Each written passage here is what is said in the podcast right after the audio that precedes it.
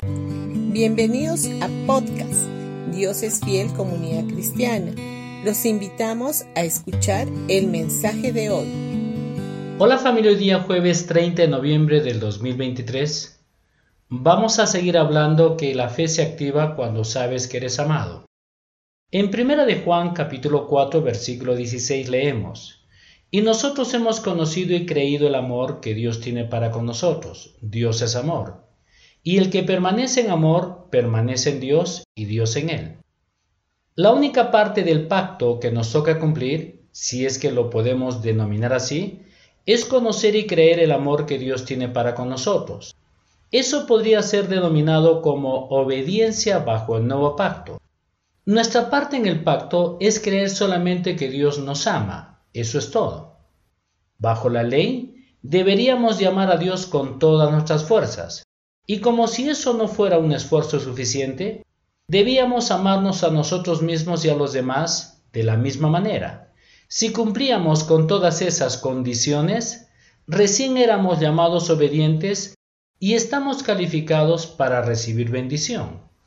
Fallar en uno solo de estos puntos significa haber fallado en todo, pues la ley había de cumplirse en su totalidad, lo que dice en Santiago capítulo 2 versículo 10.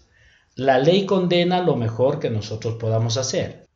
Pongamos un caso hipotético de un hombre que cumple perfectamente el mandamiento de no cometer adulterio y que se mantiene completamente limpio en actitudes y pensamientos, pero que es carcomido por la envidia, cuando ve al vecino que tiene un coche último modelo, sabiendo que él está viviendo con una tercera mujer y encima sin casarse. Y él se pregunta cómo puede ser que ese hombre sea bendecido con semejante coche nuevo. Pienso que no se lo merece, pues ha abandonado a su esposa e hijos y encima anda en líos amorosos con otras mujeres.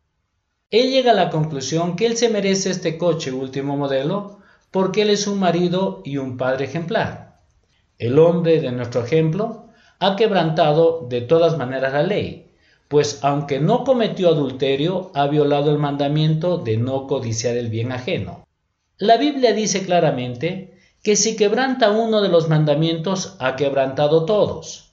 En Santiago capítulo 2 versículo 10 dice, porque el que cumple con toda la ley, pero falla en uno solo, ya es culpable de haberla quebrantado toda.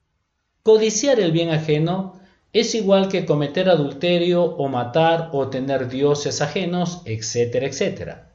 Quebrantar uno de los mandamientos nos hace culpable de todos los demás. Aunque guardemos al dedillo alguno de los mandamientos, seríamos culpables de todos por no haber guardado el resto. Eso es lo que hace la ley. Bendiciones con todos ustedes y que tengan un gran día.